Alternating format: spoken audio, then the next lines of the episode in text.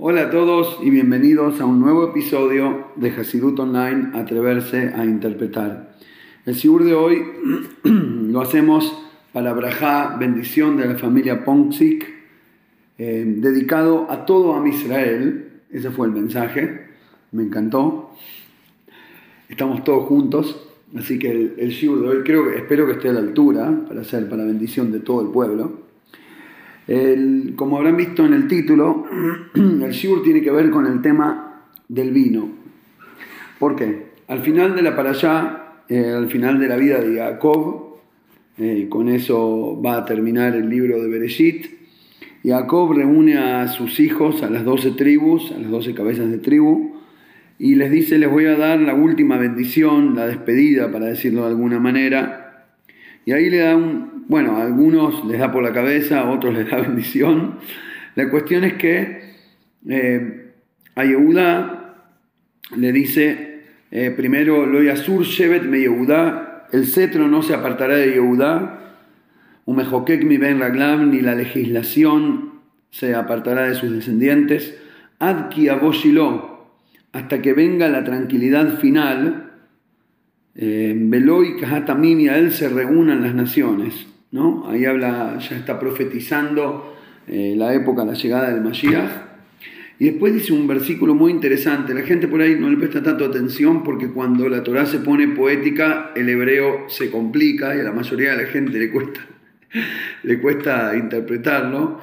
Dice, Osri la Gefen Iro carga como que utiliza un burro, un asno entero para llevar una sola parra de, uvas, Velasorekab Bniatonó, y para una sola rama utiliza un asno joven, Kibes Bayain le Ubedaman Abim Suto, hasta lava sus ropas en vino y lava su manto en sangre de uva. Básicamente está eh, hiper bendiciendo a Yehudá con una, con una grandeza, una riqueza tan, tan, tan increíble que va a estar lleno de vino, va a, tener, va a cosechar unas parras enormes, que va a usar una carga, un burro entero, todo el baúl solo para una parra de, eh, uva, y le va a sobrar tanto el vino que hasta pone a lavar la ropa con vino. Eh, más bien a, a, tenir, ¿no? En vez de lavar. Pero acá la, la cuestión es la siguiente. Dicen los sabios que está profetizando la era mesiánica, y cuando digo la era mesiánica me refiere, se refiere a la primera etapa de la era mesiánica. Es un concepto conocido, está traído en el Zohar, el Rebe lo menciona varias veces, que la, redención mesiánica tiene como dos etapas. ¿no? En una primera etapa es lo que se llama Yemota Mashiach, los días del Mashiach, que básicamente el mundo sigue normal, pero únicamente pero nada más que llega a ser como, como debería haber sido desde el principio, de manera completa, se va a servir a con tranquilidad, va a haber revelación de divinidad, la gente va a sentir la conexión con Hashem cuando hace una mitzvah, vamos a tener un mundo sin corrupción y sin guerras, sin maldad y sin aprovechamiento. Básicamente todo lo que cualquier ser humano normal y sano sueña para el futuro de la humanidad es lo que la Toire llama los días del Mesías, la era mesiánica. ¿no? Como que sigue vigente en la naturaleza, siguen vigentes las mitzvot y las obligaciones morales para con el prójimo y para con Hashem, solo que el mundo es como debería ser. Que bueno, para nosotros quizás parezca un milagro, pero no es, es digamos normal. En el Maimer interesante, esto es basado en un mamar del, del del Alterrebe y el Biur del Tzemach en el Oratoire. Em, en el Maimer, interesantemente, en el Biur lo compara con la situación de los profetas que tuvimos eh, en antaño. Digamos, ellos podían sentir a Hashem, podían hablar con Hashem, podían escucharlo de manera revelada y, y transmitir el mensaje y compartirlo con los demás pero eran seres humanos comunes, normales, físicos, que tenían que comer, que tenían que ir al baño, que necesitaban ir al médico, pero vivían en un nivel de conexión supremo. Es decir, la vida para ellos fluía de manera correcta, sin maldad, sin negatividad, con revelación de divinidad, pero dentro de un marco natural y normal.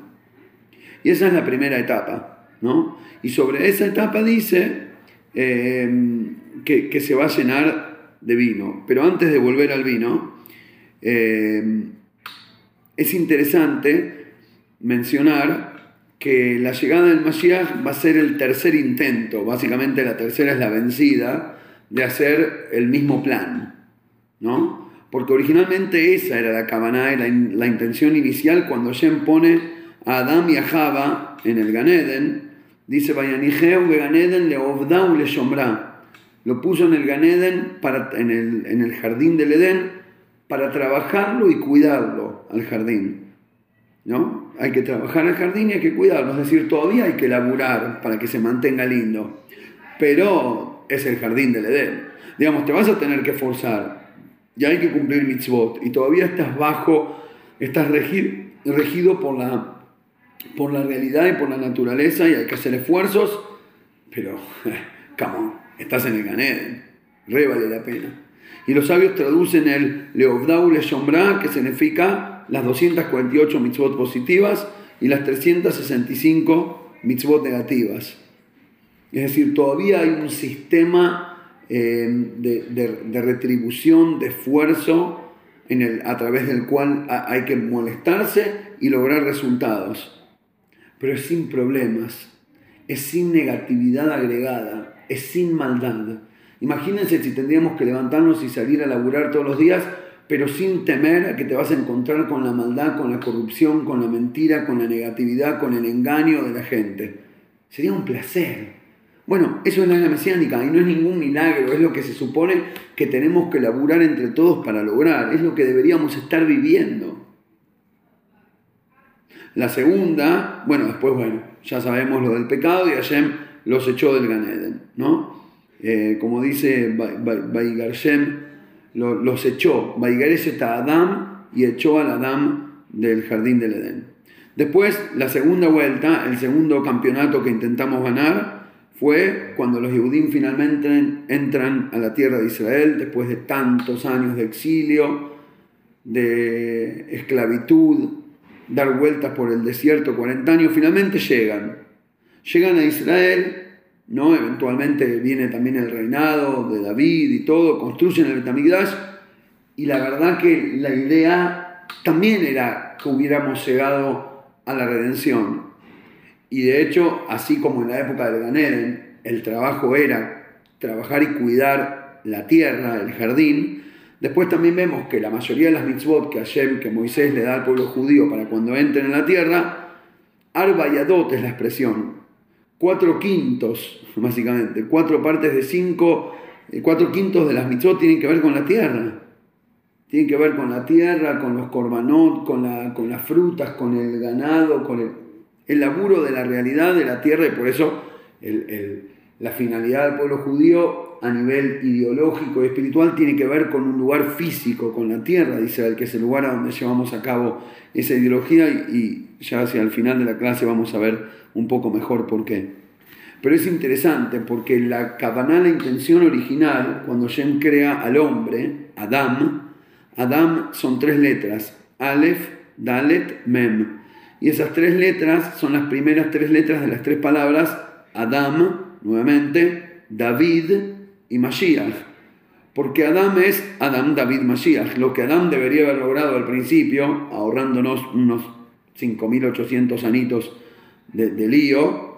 Eh, después lo vuelve a intentar David Amelech y la final va a ser, eh, la tercera es la vencida con Mashiach.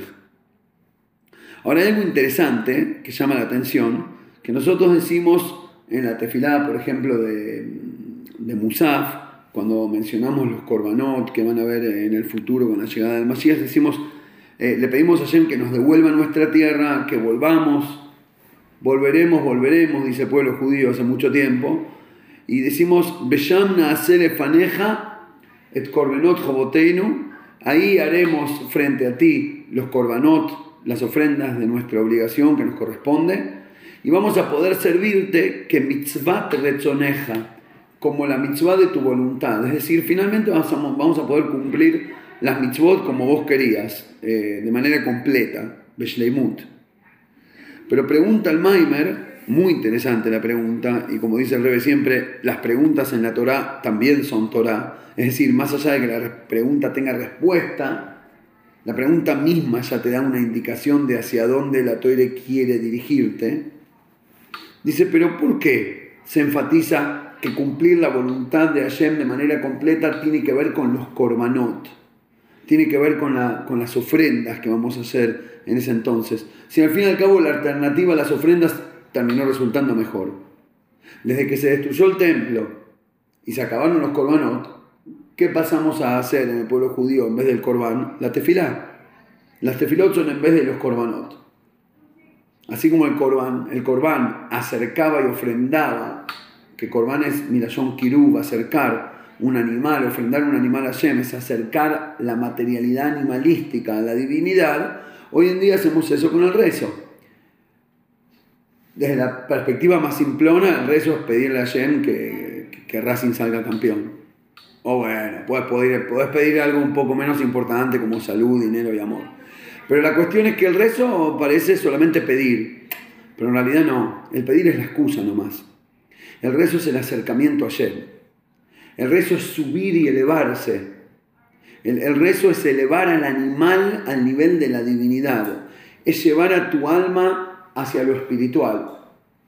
Bueno, en un paso muy beginner, digamos, en un, nivel muy inicial, llevar el animal hacia Hashem es por lo menos reconocer que las cosas que necesitas en, este mundo vienen de Él. Cuando decís a por favor, ayúdame con el laburo, que se venda bien, que gane plata, no sé, que pueda crecer en el trabajo. Ahí estás reconociendo que la llave y que la fuente del éxito material viene de Hashem también. Y eso es un gran corbán, es re acercar al animal a, lo divinidad, a la divinidad. Pero si entonces logramos hacerlo de una manera mejor, ¿por qué andar volcando sangre de animal? Es decir, ¿por qué hace falta volver a hacerlo de manera literal y física con el animalito si estaba bien la tefila? Y la respuesta va a ser muy interesante. Pero antes de llegar a la respuesta, vamos a volver a analizar el vino. ¿Hay aquí en la audiencia algún conocido, no sé cómo se dice en, francés, algún eh, gran entendedor, un métier, algún entendedor de vino? Eh, levante la mano quien prefiere el vino blanco. Levante la mano ahora quien prefiere el tinto. Muy bien. A partir de ahora va a ser como uno de esos eh, jueguitos de internet. Eh, hay una cuestión cabalística en la diferencia entre el blanco y el tinto que quizás tenga que ver con las características del alma eh, de aquel que tiene esta o aquella preferencia. Antes de analizar la diferencia entre los vinos, vamos a ver qué tenemos que ver nosotros, los judíos, con la uva o con el vino, que por eso venía la bendición a Yehudá, que cuando venga el Mashiach va a tanto vino que se va a lavar la ropa con vino. Y entonces explica lo siguiente. Hay un pasuque en el Teilim que hablando del pueblo judío dice Gefen mimitzraim tasia. Una, una, un Gefen, bueno, la verdad en, en hebreo Gefen también es eh, uva eh, y también es vino, pero dice básicamente una parra de uvas, un viñedo, has llevado, has sacado de Egipto como comparando al pueblo judío con la uva, con el vino. ¿Por qué somos comparados con la uva y con el vino? Y explica Kalmaimer algo interesantísimo.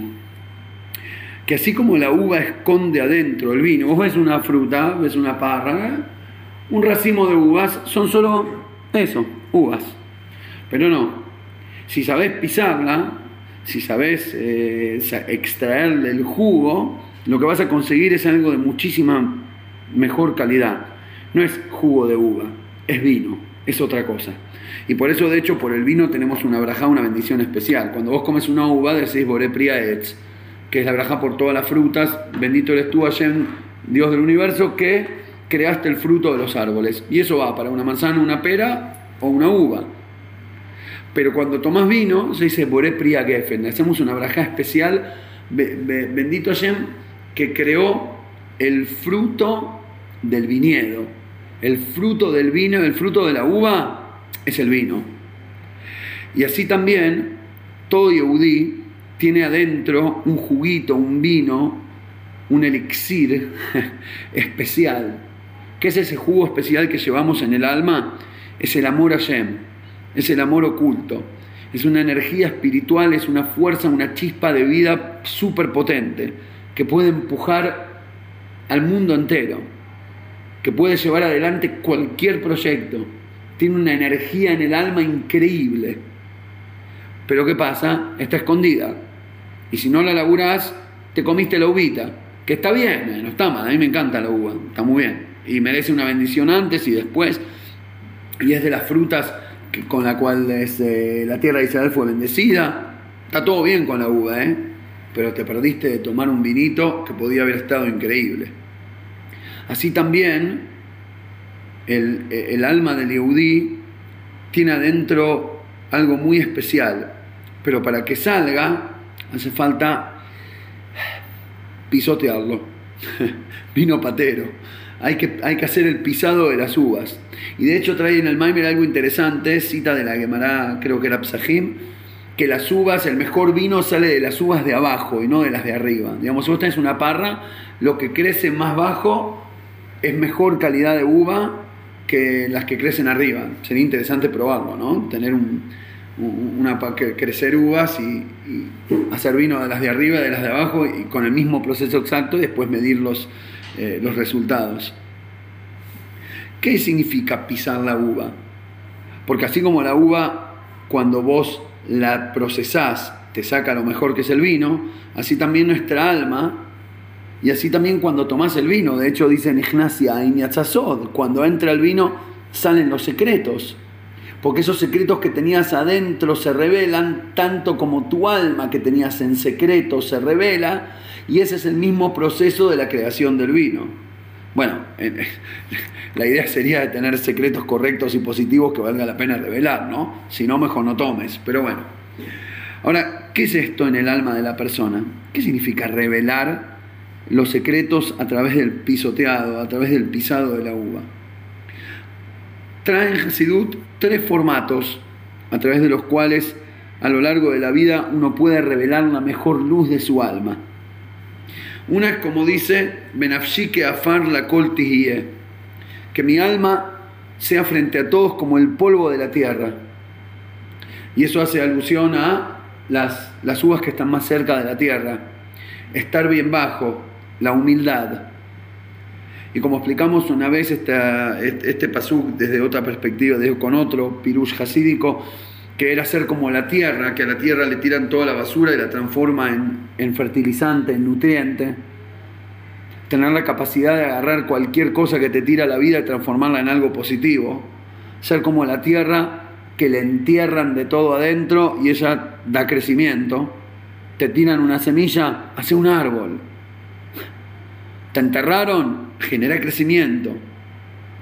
En vez de tener orgullo y tratar de pelear por estar por encima de los demás, ser humilde, ser como la tierra, y cuando estás bien abajo y bien humilde como la tierra, sos el que más crecimiento provoca, espiritual, material y en todos los sentidos. Y únicamente de la tierra sale todo lo que nos alimenta. Después está la alternativa B, que, no está tan buena, pero es una realidad de la vida. En parte está traído en los libros que es en parte por falta del A, digamos, cuando te falta el A, te agarra el B, y el B son las dificultades de la vida, las, las aflicciones, los maices, los dolores, todas las cosas que pasamos en, en todos los sentidos, materiales, de dinero, de salud, de familia, los maíces de la vida que te van bofeteando y te van tirando, a veces te dejan knockout de vuelta en la tierra. Y quizás hace falta eso para llegar a la humildad eh, y para poder lograr que tu uva quede pisada y que salga tu mejor, tu mejor vino. Pero el formato más elevado, el tercero, el más elevado de sacar vino, el más elevado, eh, la, forma, la mejor forma de, de sacar el vino de la uva es con la meditación espiritual. Y explica Cides que la, bueno, cuando vos pisas la uva la estás presionando y aplastando, entre comillas, haciéndola sentir, la presión es como que está limitada de ambos lados, por un lado con el piso, por otro lado con el pie, y encima esos dos se juntan cada vez más, y esa presión que cada vez la limita más, antes tenía 4 centímetros para ocupar, después 2, después 1, después 0.2, y cuanto más la presionas, ahí mejor saca el jugo, y espiritualmente eso significa la meditación. Cuando uno se conecta con un sentido más profundo de la vida, cuando uno descubre la divinidad, cuando uno descubre la espiritualidad, y espero, espero de lo más profundo de mi alma que, este podcast sirva como invitación para lograr eso. Eh, y agradezco a todos los que mandan mensajes y, comentan eso, ¿no? el otro día, quien era Alejandro David, que mandó en la página web, que justamente diciendo que el, podcast, que los sublimes generan eso, y lo agradezco profundamente que lo comparta. de hecho, eso es lo que es, un inicio de una meditación para que después cada uno descubra por sí solo el juguito de la vida, la espiritualidad, el valor, el sentido. Ahora, ¿qué pasa? lo positivo de descubrir algo más elevado, descubrir un sentido más profundo, conectarse con la espiritualidad, encontrar Xides, estudiar un estudiar Toire, sentir esa cosa, ese, ese esa, ¿cómo se dice? Ay, se me fue la palabra. Esa energía, esa corriente eléctrica espiritual por las venas que te hace volar, por un lado es maravilloso, pero por otro lado te hace sentir súper apretado porque sentís la limitación del Liege. Empezás de repente, una vez que descubriste el 3D de la vida, empezás a, por el otro lado, das vuelta a la moneda y es la misma moneda, del lado de atrás, sentís el vacío de la, de la materialidad, la distancia del sentido espiritual de la vida. Empezás a sentir toda esa...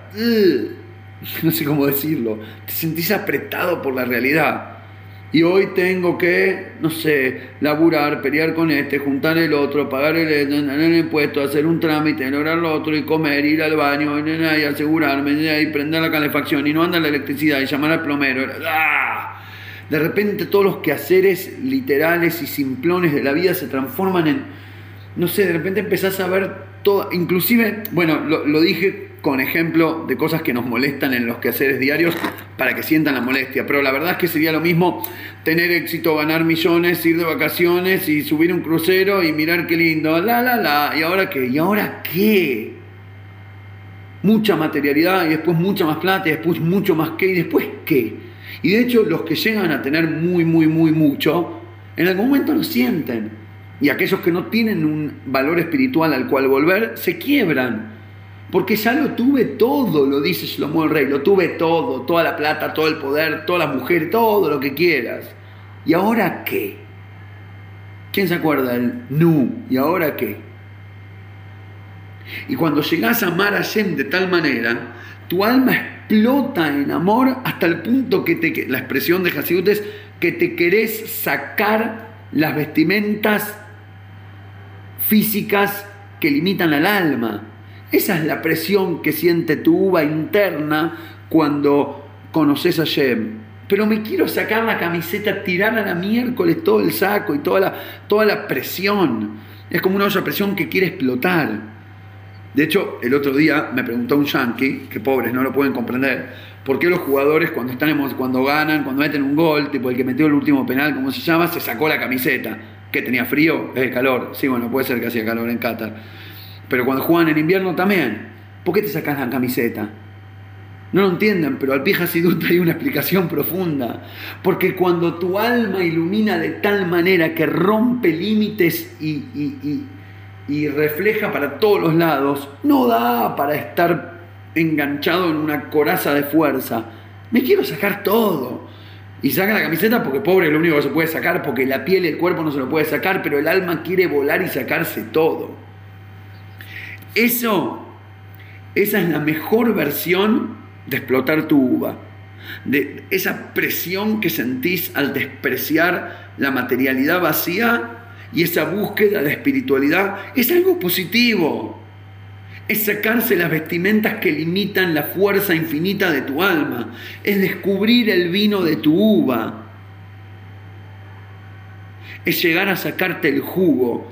Y únicamente si pasás por este proceso podés descubrir el jugo de la vida. Ahora, en este jugo de la vida hay dos estilos. Está el blanco y el tinto. El vino rojo es el que emborracha, dice el Hasidut. El que saca el sod, te saca el secreto a través del contraste. Es como el vino oscuro, ¿no? Viene de la oscuridad.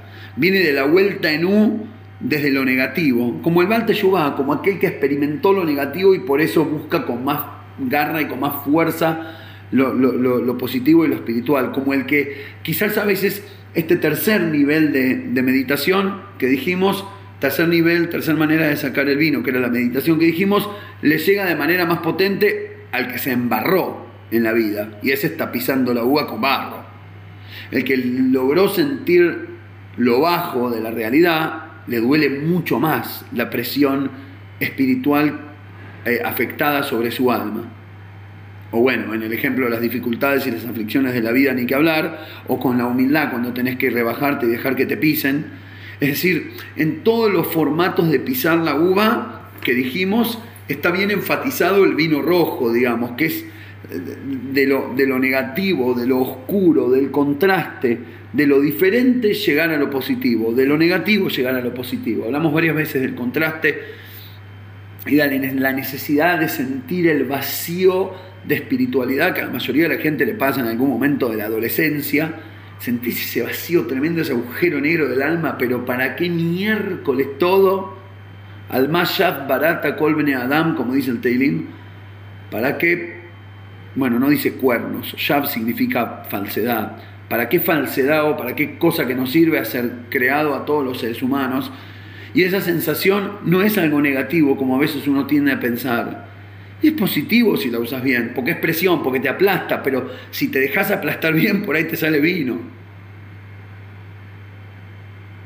Pero después hay algo mucho más elevado, que es el vino blanco. Y bueno, tengo que reconocer, ¿no? Yo, soy un eh, tipo de vino rojo, me encanta el vino seco, rojo, con mucho cuerpo, bien fuerte. bueno, quizás se nota también a nivel espiritual y en los mensajes, en los podcasts pero el tajlis, la finalidad, según la Kabbalah y el Hasidut, es el vino blanco. Jaimar Jibariana Tik, el vino blanco añejo que trae felicidad, que no hace falta pasar por el oscuro, por lo negativo, para llegar a algo positivo.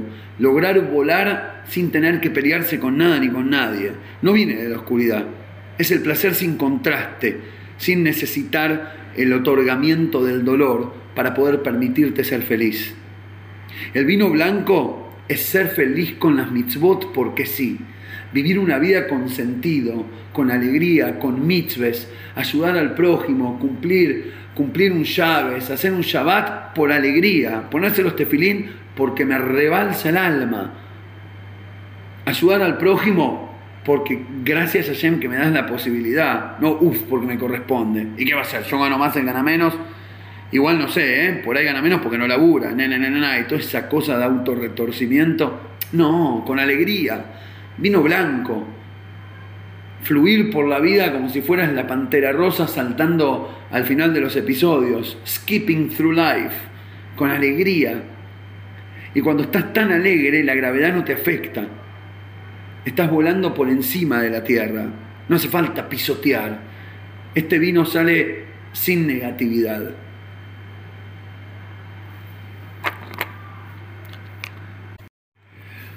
Y ahora que entendimos eh, estos dos tipos de vino, estos dos tipos de descubrir el jugo de la uva, el jugo de la vida, el sentido espiritual de la realidad, el secreto, la vida que hay dentro del el, alma del cuerpo, la vida, la sangre de la vena, por eso lo llama la sangre de las uvas. Eh, ahora podemos entender dos dichos de los sabios Em, uno de Hazal en la Gemara y otro que lo trae acá el Maimer del Alterrebe em, y, después lo explica el Tzemach Dice así, hay una expresión, creo que la mencionamos una vez acá en el podcast, Averá Mejabe Mitzvah. Averá Mejabá Mitzvah, creo que es la eh, pronunciación correcta, el pecado apaga la mitzvah. ¿Qué significa los pecados apagan las mitzvahs? Es como, eh, como, como esos juegos a donde vos vas dando vuelta la fichita y si haces una mitzvah tenés uno y después haces un pecado, volvés a cero y vas subiendo tipo los créditos y bajando como la cotización de una, de una acción. Aparte, si fuera así, ¿cómo puede ser que la Gemara dice que un Beinoní, un judío intermedio, común, es el que tiene, y bueno, un poco de pecados, un poco de mitzvot, tipo común, no es ni, ni, santo ni malvado. Bueno, pero si fuera así, el que tiene mitad mitzvot y mitad averot, debería quedar en cero, no podría ser un Benoní, sería, se, le anula todo, se queda sin una mitzvah. Después hay un dicho de los sabios que dice, eh, Afilu Poshim, inclusive los peores pecadores del pueblo judío, Meleim mitzvot karimón, están llenos de mitzvot como una granada, una granada llena de pepas, el, peor de los judíos está lleno de mitzvot. Pará, pero si es el peor de los judíos y es pecador, entonces se le apagaron todas. Y después en el Maimer, el Altarrebe dice, están llenos de mitzvot, abal einam mamshihim klum, no proyectan nada es decir, la mitzvah la hizo, pero no proyectó divinidad. En otras palabras, es como si vos, no sé, vas a laburar pero no te depositan el sueldo. Sería tremendo, pensándolo en términos absolutos.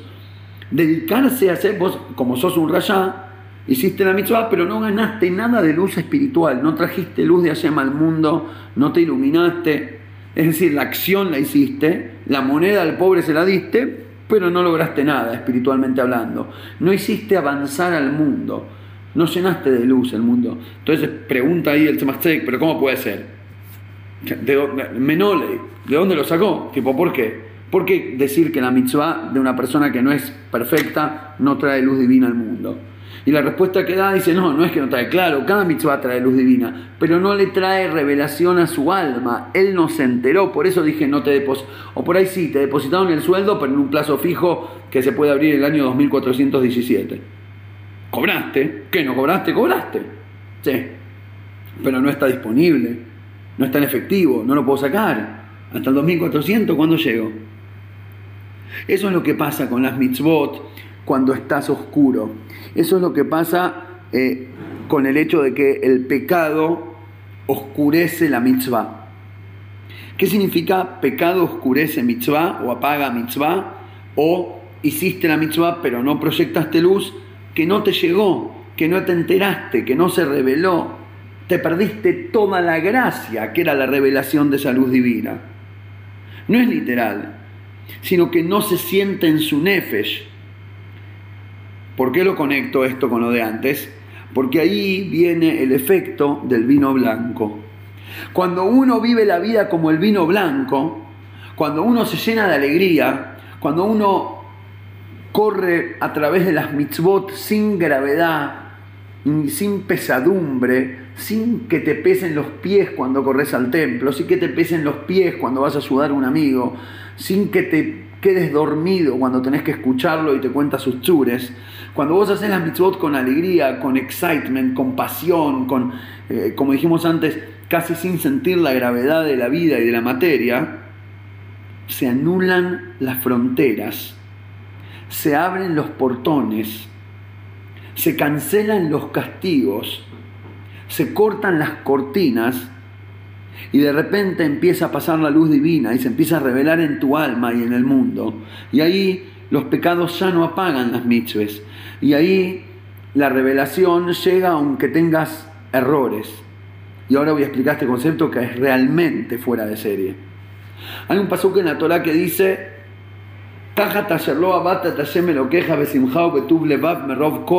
por no haber servido a Hashem tu Dios con alegría y con buen corazón cuando lo tenías todo, de abadta de toibeja, vas a servir a tu enemigo. Pregúntale al Terrebe, pero para, semejante castigo por no servir a Hashem con alegría. No por no servirlo, por no hacerlo con alegría. Tipo, fui, me levanté, fui al templo, no sé qué, hice la mitzvah, pero no la hice contento. Se merece servir al enemigo, es demasiado fuerte. Y lo que dice, no, no es que vos mereces servir al enemigo por la mitzvah sin alegría Los problemas de la vida ocurren porque ocurren, porque así es, porque todos tienen pecados, porque un pecado es ocultamiento de la divinidad y cuando hay ocultamiento de la divinidad no te llega la luz divina en el formato de bendición y de alegría y de salud y de todo lo que podría ser. Y todos tenemos pecados. porque en tzadik esta sería sea y está? No hay hombre justo que haga solo bien y no peque. Todos metemos la pata. Porque esa es la definición de ser humano. Y por ende, al meter la pata y hacer pecados, escondemos la luz divina que me tenía que llegar en forma de salud, dinero y amor o lo que fuera. Y bueno, por eso la vida es tan compleja. No somos perfectos y lo que experimentamos tampoco es cercano a perfecto. Y tenemos maíces todo el tiempo. Me encanta usar esa palabra. Maíz en la traducción literal es historia. Tenemos todo el tiempo historias, las historias de la vida de los humanos, los millones de libros escritos sobre la experiencia del ser humano sobre la faz de la tierra. Pero toda esa dificultad, todo eso que llamamos castigos o cuestiones eh, negativas, servir al enemigo, es decir, que tu esfuerzo vaya para el lugar totalmente incorrecto, que tu esfuerzo vaya para alimentar aquello que te hace daño, es durísimo. Y pasa. ¿Por qué? Nada, porque así es la vida. Pero ¿sabes qué? Si hubiera servido a Hashem con alegría, la alegría es tan fuerte. La alegría es tan fuerte que puede romper inclusive ese decreto. Es decir, la alegría, así como vemos a nivel físico, a nivel humano, cuando uno está contento, se olvida de todos los límites, uno en una fiesta, el ejemplo que trae Hasidut es el rey en su fiesta. ¿No? El rey normalmente es súper estricto, no recibe a nadie, si quieres hablar con él tenés que pedir turno y no todos reciben, y qué se puede hablarle y qué no, y el protocolo, y lo que mereces y lo que no mereces, y el castigo y el pago y todo el sistema. Pero si es la fiesta, no sé, el casamiento del hijo del rey o que fuera, sí, está todo bien, está bailando, le firma cheques a todos, abraza a todos, se revela, hay revelación de luz, está junto con todos de manera feliz, porque cuando hay felicidad no hay límites. Simha por together, la alegría rompe todas las barreras. Y por eso, cuando uno sirve a Shem con alegría, rompes las barreras. ¿Qué barreras? las de tu vida, las de la realidad, las de tu alma, lo que separa la uva del vino, la barrera que separa el contenido del formato, la barrera que hace que, que, merezcas o dejes de merecer, el formato mismo de la realidad, que si, cobras, si laburás cobrás y si no laburás no cobrás, y que si haces mitzvah traes luz, pero solo si tiene cabana y buena intención, pero si hiciste la mitzvah con mala intención, la luz divina no baja.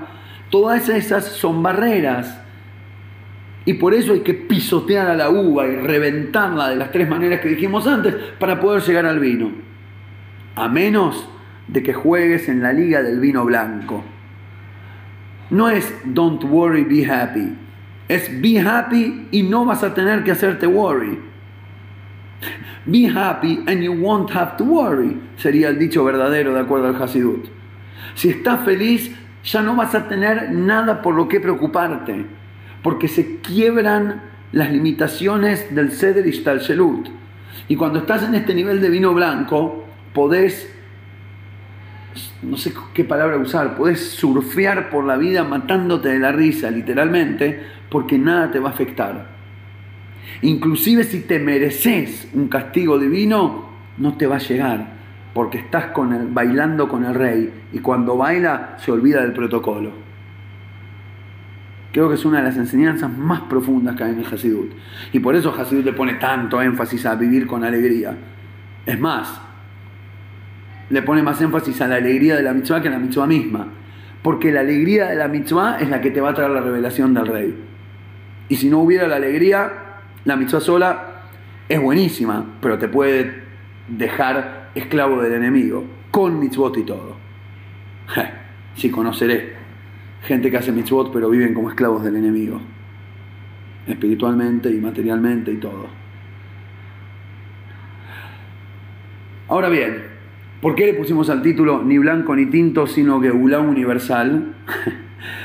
Porque ambas dos, estos dos servicios, el servicio en formato de vino tinto y el servicio en formato de vino blanco, son únicamente para corregir la falta personal que ocurrió como consecuencia del Vayigareshet Adam, que dijimos antes, que Hashem echó al hombre, echó al ser humano del Ganeden, del jardín del Edén.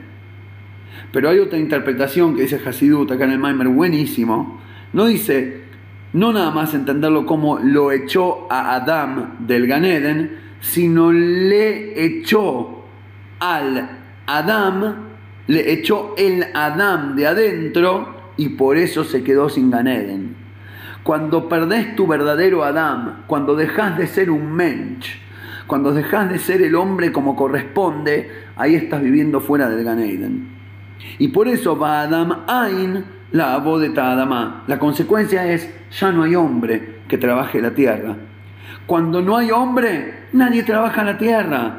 ¿Se acuerdan que dijimos que, que la función en el Ganeden era Leobdau le llamará trabajar y cuidar la tierra? Y las mitzvot cuando entramos a Israel, que era la segunda vuelta, Adam, David, la segunda vuelta era trabajar la tierra de Israel, hacer mitzvot con, con, con, con la tierra, con las frutas, con la cosecha, con los granos, con las plantas, con los árboles, con los animales, los korbanot. Hacer mitzvot bien físicas, porque la idea era trabajar a la tierra, no a vos mismo. Eso de trabajarse a uno mismo, eso de la Torah como autoperfeccionamiento, eso del judaísmo como libro de reglas para transformarse en una persona mejor, es toda una perspectiva galútica, porque como entramos al galut por haber perdido el Adán que tenemos dentro, tenemos que ir dos mil años de Galut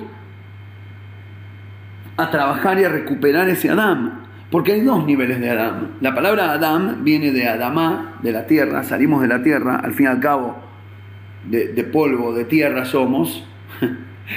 y por otro lado, la palabra Adán viene de Adamela Elión, soy comparable con el Supremo. ¿Qué Adán sos?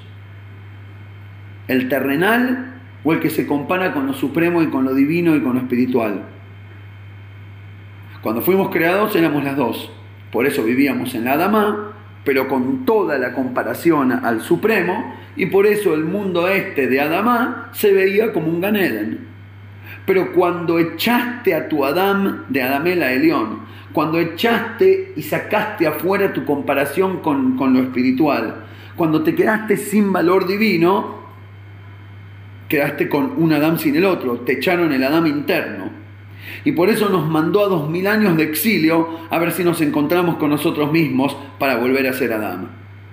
Y por eso hay que andar lavando las ropas con vino, que era lo que dijo el pasuca anterior.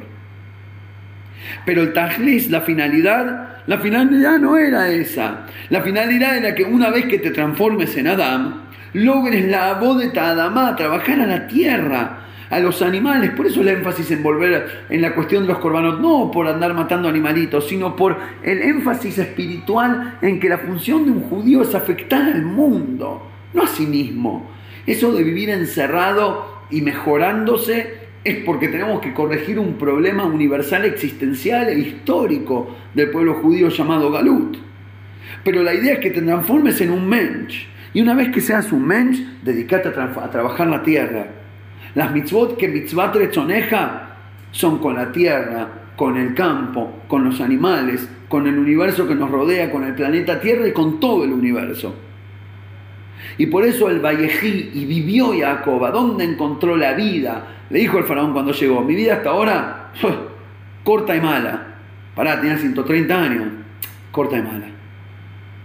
Porque mientras estás encerrado en tu pelea interna, el verdadero Tov, Tov, el bien, suma 17, que son los 17 años que estuvo a dónde? En Mitzrayim.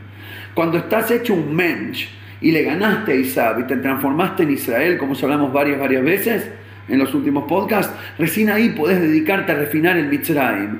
Y el Mitzrayim es el Meitzar, la estrechez de la materialidad que mencionamos antes.